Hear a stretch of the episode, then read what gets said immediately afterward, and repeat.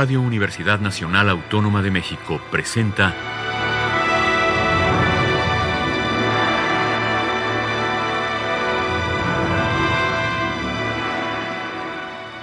Hacia una nueva música.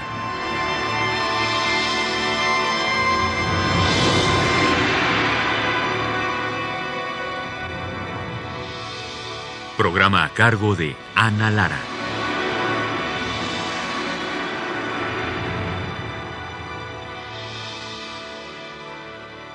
Muy buenas tardes, bienvenidos a Hacia una nueva música. Soy Ana Lara y le doy también la bienvenida a Alejandro Square, eh, gran flautista y compositor mexicano y incansable promotor de, de, la música contemporánea en este país a través de su propio trabajo, pero también a través de Onyx Ensemble y de miles de otras actividades que nos vas a contar durante claro el día que de sí hoy. claro que sí Ana un placer eh, gracias por eh, tenerme para mí es un privilegio estar aquí en hacia una nueva música un programa emblemático de Radio UNAM y, y Este año cumplimos 30 años. barbaridad tremenda pues felicidades por esa, ese aniversario hay que celebrarlo Uh -huh, uh -huh. no y pues eh, muy contento la verdad de compartir con el público eh, la música clásica de la actualidad, pues que es el trabajo de muchísimos compositores e intérpretes. Uh -huh.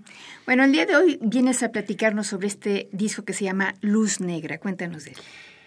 Mira, Ana, lo que pasa es que uno como intérprete que viene de la tradición conservatoriana, de una carrera, digamos, de ejecución instrumental tradicional, empieza a tocar las piezas típicas, en, en mi caso de flauta, pues el Poulenc, el Milo Negro de Messiaen, las sonatas de Bach, los conciertos de Mozart, o sea, toda la tradición eh, instrumental de un, de un eh, propias, por ejemplo, en este caso de la flauta. Y a mí ese mundo me llamó la atención hasta cierto punto. Llegó el momento en que tenía mis partes favoritas, por ejemplo, y empecé a descubrir pues que la secuencia de Berio, una obra de Chelsea, una obra de John Cage, y entonces tenía mis partes favoritas de todo. Y yo decía, bueno, voy a hacer una pieza para flauta que me guste toda desde el principio hasta el final.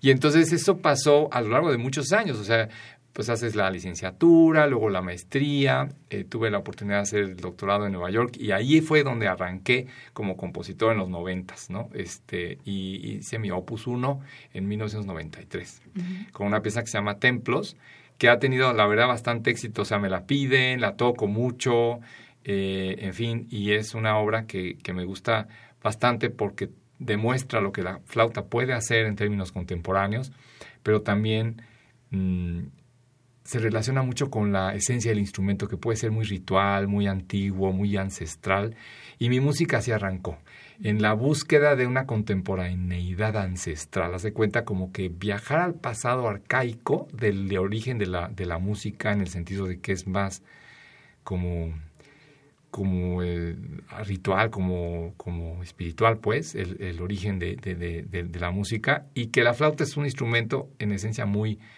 pues eso, muy ancestral, muy eh, que, que ha pertenecido, o sea, no hay cultura que no tenga un silbato, una flauta, una ocarina, un instrumento de viento, ya sea de hueso, de metal o de madera, eh, de carrizo también. Entonces, Um, pues muy emocionado a lo largo de los años de seguir componiendo y mucha gente pues no me conocía como compositor hasta que poco a poco empecé a hacer más obras muy despacio porque la, la carrera de, de, interpretación te demanda mucho, ¿no? Uh -huh. Tener los dedos siempre al top como un atleta eh, y aparte empujar el proyecto de Onyx y de composición de muchos jóvenes compositores y tratar de grabarlos y ayudarles en talleres y hacer comunidad y pues eso me llevó años, ¿no? Uh -huh más o menos 20. Entonces mi carrera de composición y de solista, pues eh, no es que estuvieran en stand-by, porque han seguido desarrollándose, pero un, de una manera más lenta. Y así lo elegí yo y no me arrepiento para nada. Y en este caso, Luz Negra representa, eh, ya no recuerdo si es el séptimo o octavo disco de solista, pero eh, ese, ese trabajo de composición y colaboración con con gente que, que, quiero, que admiro, que con el que he trabajado también por muchos años. Eh, eh, de manera que es una, son piezas que yo compuse en colaboración, en, no todas, to algunas las compuse en su totalidad, pero algunas en colaboración con otros músicos. Uh -huh. Y, bueno, ah, yo pienso que ese equilibrio entre la composición y la interpretación es lo que constituye para mí el futuro de la música ¿no? Este, en el sentido de que si, por ejemplo, antes Mozart, Beethoven, Bach eran compositores e intérpretes, en el siglo XX como que se separó esa carrera. Ah, no, tú nada más compones y tú nada más interpretas, tú nada más tocas, ¿no? Entonces yo creo que el siglo XXI tiene que realmente reunificarlos, ¿no? Poco a poco y eh, yo no me considero un compositor 100% tradicional, no hago sonatas, no hago sinfonías, pero sí me gusta mucho la electrónica, la electroacústica, la manipulación sonora, el arte sonoro eh, y la composición como tal a través de la tecnología.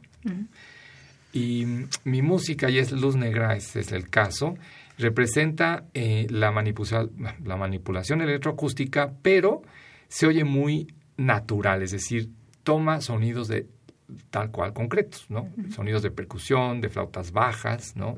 Ya sabes que tengo una debilidad por los sonidos graves de las flautas eh, y de eh, otros instrumentos o de sonidos electroacústicos, pero que se basan en, en sonidos de, que puedes escuchar, digamos, en un bosque, en un parque, en una ciudad. Así es que así es como surgió Luz Negra. Es una colección de piezas. Por ejemplo, este, la primera pieza eh, funky, puedo pues, brevemente eh, explicarla, es una colaboración con un, un compositor y músico eh, de la India que se llama Ganesh Anandan.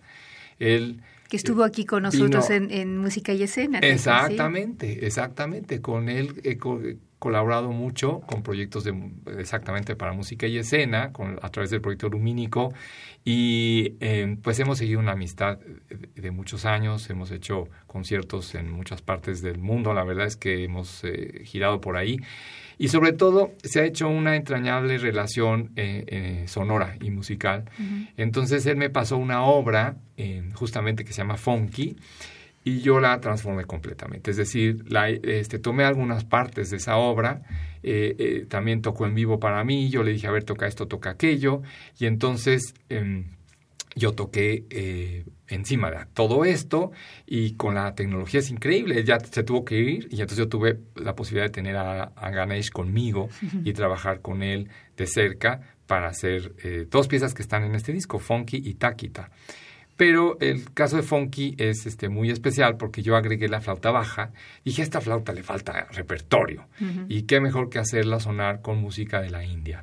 Um, entonces tiene toda esta tradición percusiva, composicional, improvisatoria de la, de la, música de la India, de un eh, creador eh, que no es común. Ganesh, por ejemplo, no es una persona que, que haga tal cual la tradición eh, de la música eh, carnática de la India, sino es, es también innovador y se relaciona con el occidente de una manera muy especial. Así que, pues ahí hay ya eh, vasos comunicantes interesantes.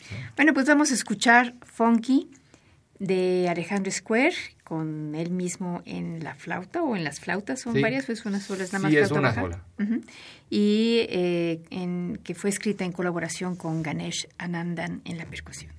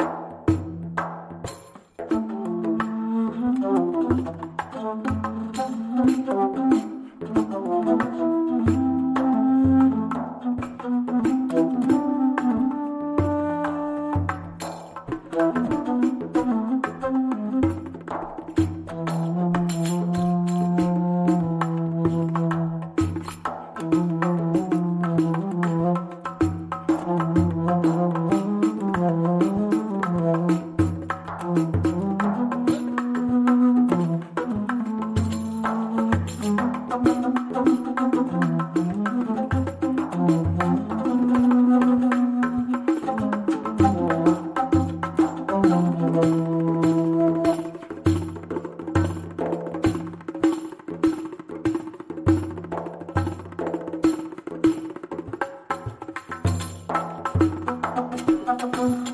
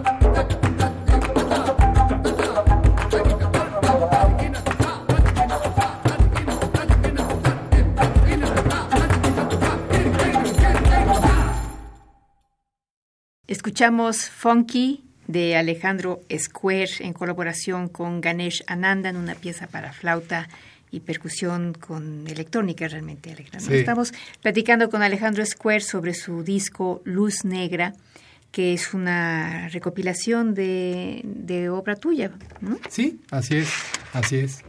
Bueno, la siguiente obra que vamos a escuchar es Hipnos. Cuéntanos. Pues em, a mí me gustaría leer este párrafo sobre el disco en general y que habla mucho del espíritu de la pieza, ¿no? De Luz Negra, de, himnos. Eh, Luz Negra contrasta mundos sonoros de profunda intensidad. Las obras se dejan fluir por tradiciones ancestrales, por el arte contemporáneo, por la percepción imaginada del oyente, potencial y por el deseo explícito de seducir. Se trata de un disco dedicado al descubridor, al escucha ávido de conquista y de nuevas experiencias. Este álbum celebra la fertilidad de una infranqueable alquimia policultural característica de nuestros tiempos, fusión de perspectivas sonoras cuya naturaleza apunta al interior, a un espíritu latente interesado en descifrarse a sí mismo en el sonido y en la reflexión entre lo real y lo posible. En eh, himnos, em, eh, la, la, idea era como bajar al submundo de los sonidos graves y sus em, celestiales armónicos. Es decir, si nosotros eh, cuando tocamos sonidos graves em, y les buscamos los colores, las intensidades, empiezan a sonar los armónicos, estos sonidos derivados de los sonidos, digamos, fundamentales de los graves, y eh, la pieza explora eh, un viaje del mundo muy profundo a través de muchas flautas, flauta subcontrabajo, contrabajo, flauta baja, incluso flauta en sol, y van poco a poco, digamos, saliendo del subterráneo a, mirar el cielo, a estar al aire libre. Eh, entonces al final son unos agudos y, y van como volando. Eh, la idea es crear una pieza que tiene mucho que ver con esta, bueno, pues eh, se llama eh, himnos porque pues tiene que ver con el sueño, es muy onírica, ¿no? y, em, y, y, pues yo pienso que se relaciona mucho con esta, mm, con este imaginario sonoro más, em, más surrealista, podríamos decirlo así. Ok, bueno, pues vamos a escuchar de Alejandro Square, Hipnos, que es para flautas de electrónica, Alejandro Square en las flautas y en la electrónica, Alejandro Colavita.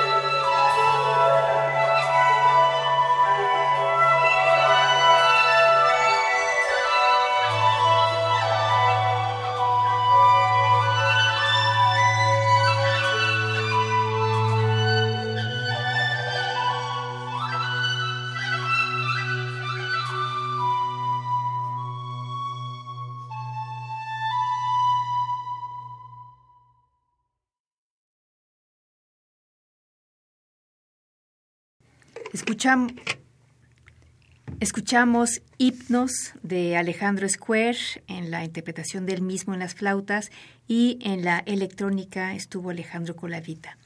Eh, Alejandro, tú tienes también una, una beta de artista visual. Cuéntanos un poco eso y cómo se relaciona con la música. Pues yo empecé desde los, bueno, todo el mundo empezamos de niños a pintar, a dibujar, eh, hacer unas casitas, jardines, ya sabes.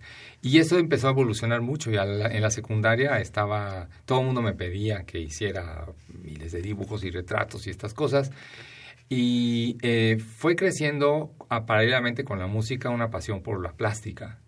Eh, tuve una exposición en 84 y en el Palacio de Medicina, recuerdo muy bien, y eh, pues la inauguración tenía que yo tocar en vivo porque las piezas se relacionaban mucho con la música y la música con las piezas.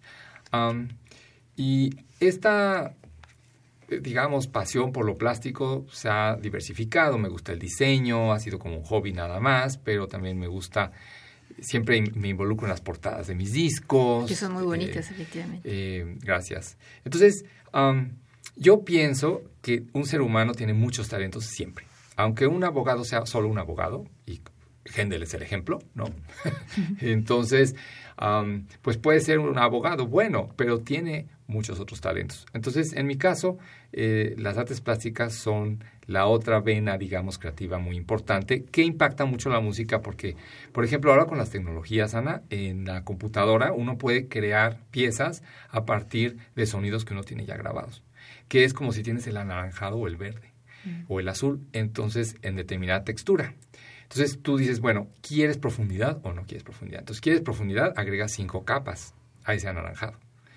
¿Quieres perspectiva, no? O quieres definición, entonces agregas unos agudos, agregas... Entonces empiezas a jugar con los sonidos eh, casi como si estuvieras pintando. Bueno, porque además los términos son los mismos, ¿no? Textura, color. Así es, exacto. Densidad. Exacto, exactamente. Entonces, tal cual para mí, este disco se basa mucho en eso y mi música en general tiene como ese, ese sabor, ¿no?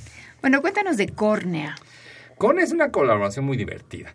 Eh, Eduardo Gamboa, compositor, sobre todo de música para cine, de música de concierto, me invitó un día a eh, samplear mis flautas bajas, flauta con trabajo y subcontrabajo. Me dijo, tengo que hacer una película de terror. Y, tengo que, y, tu, y tu flauta puede ser la voz del diablo, me dice. Entonces le digo, bueno, vamos. Entonces ya fui a su estudio, entonces grabamos estos, este, eh, pues yo empecé a tocar no solo sonidos, sino pasajes, ideas musicales, frases, eh, pues improvisaciones tal cual ya musicalmente armadas. Otros sí eran sonidos específicos. Y él hizo la música para una película de terror tal cual. Y cuando la escuché, le propuse elegir partes de la orquesta y partes de mis improvisaciones y armar y hacer una pieza yo con sus eh, intervenciones este, con la orquesta. O sea, como dirían, una pieza de ida y vuelta. Exactamente, tal cual, exactamente. Sí, sí, de hecho podría haberse llamado así. pero la llamé córnea porque filosóficamente se relaciona con la ceguera del ser humano en general a través del hecho de que no ve su historia. Es decir, y eso se traduce en una especie de drama en, el, en la historia del, ser humano.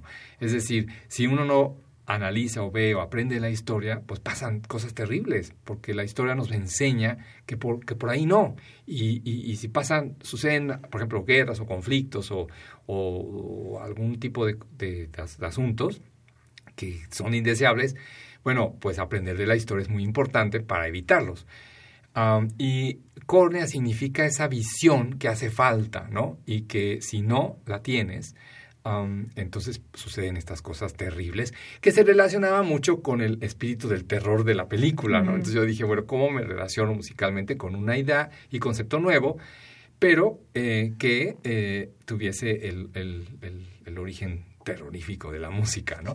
Entonces así fue como surgió Córnea.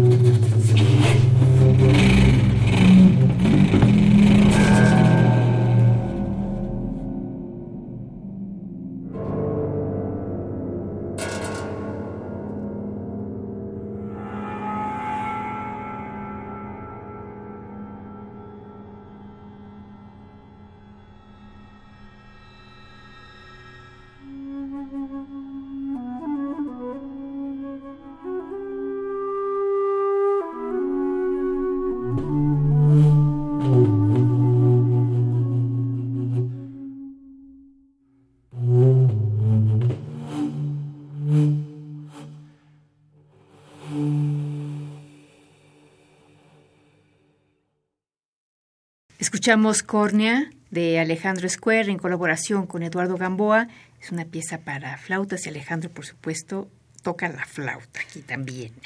Estamos platicando con Alejandro Square sobre su disco Luz Negra. ¿En dónde se consigue este disco, Alejandro?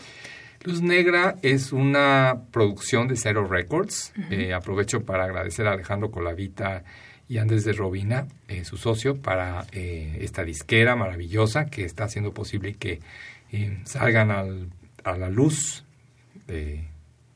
justamente, títulos increíblemente interesantes.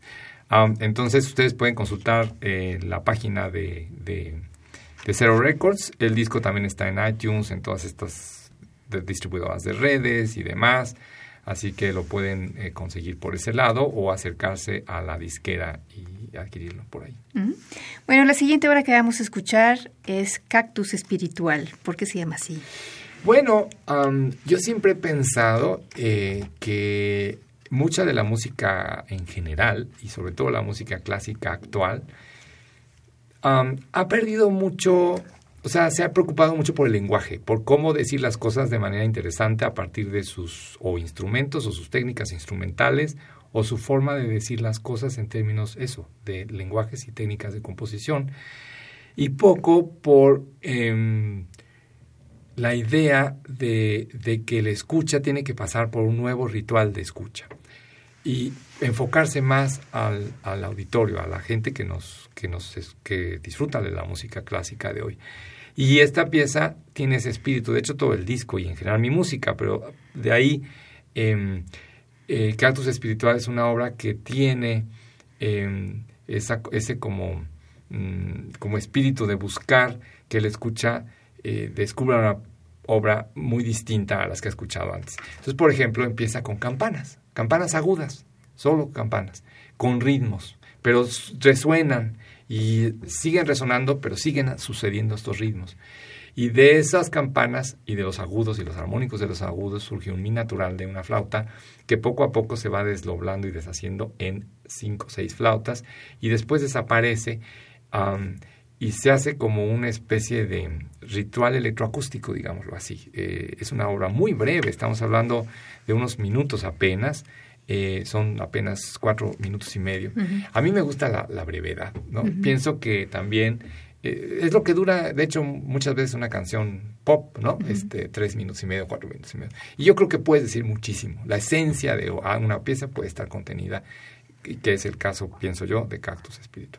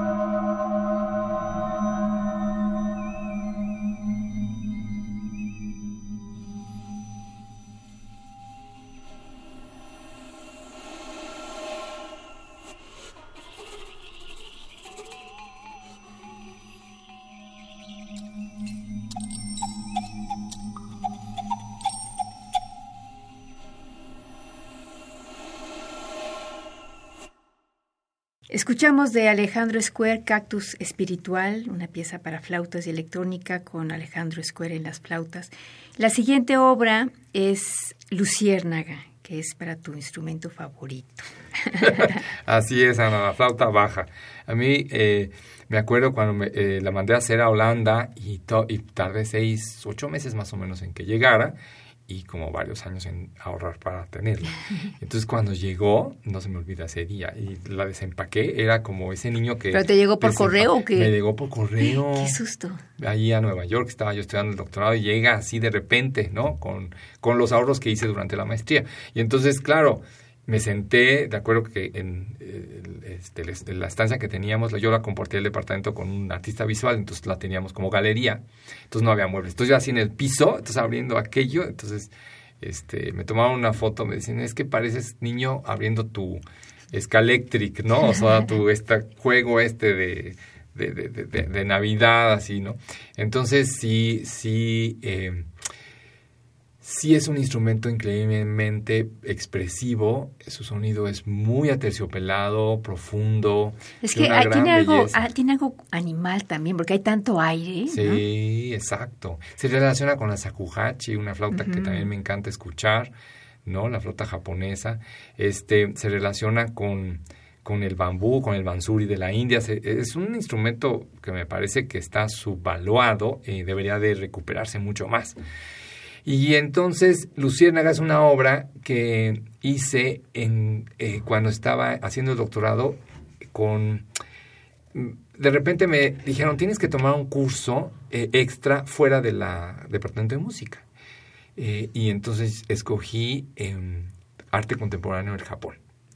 Y es un curso que no se me olvida, Ana. Fue maravilloso. O sea, realmente analizamos haikus, monogataris, que son cuentos, ¿no? Este, e, y las artes visuales del Japón contemporáneo. Por ejemplo, la, la, la, visión de un pintor en general del Japón es por arriba, es la visión del pájaro. Entonces, casi todas las pinturas tradicionales e incluso contemporáneas son desde arriba.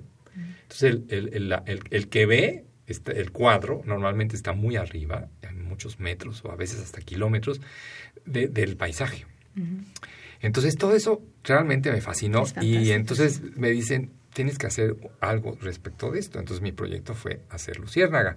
Esta obra que, que decidí eh, grabarla con flautas bajas porque no nada más es una, a veces se, suman dos, a veces la flauta es, eh, usa multifónicos, a veces canto con el multifónico y entonces canto la voz de arriba del multifónico y a veces no se siente o no se ve o no se entiende si es la voz o el multifónico el que está sonando.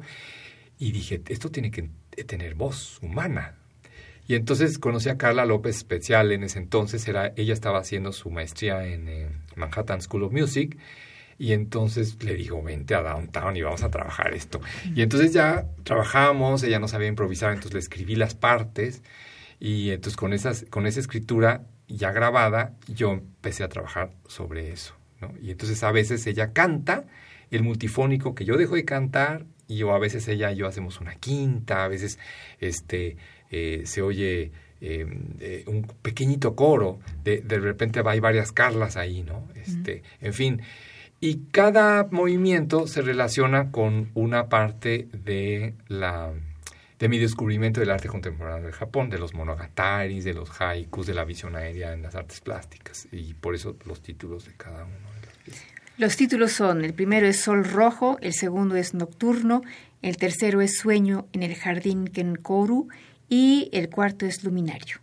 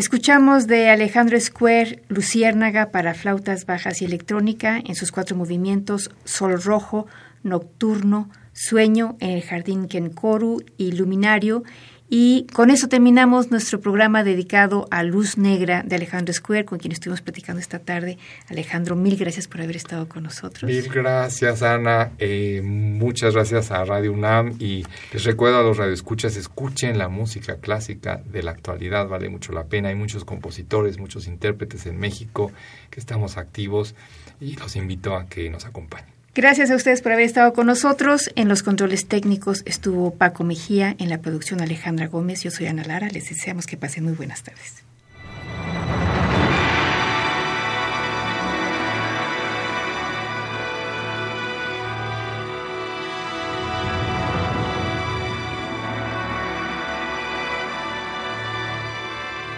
Radio Universidad Nacional Autónoma de México presentó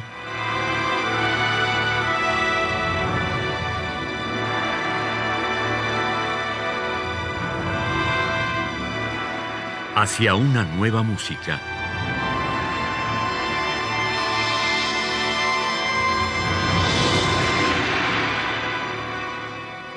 Programa a cargo de Ana Lara. Radio UNAM. Experiencia sonora.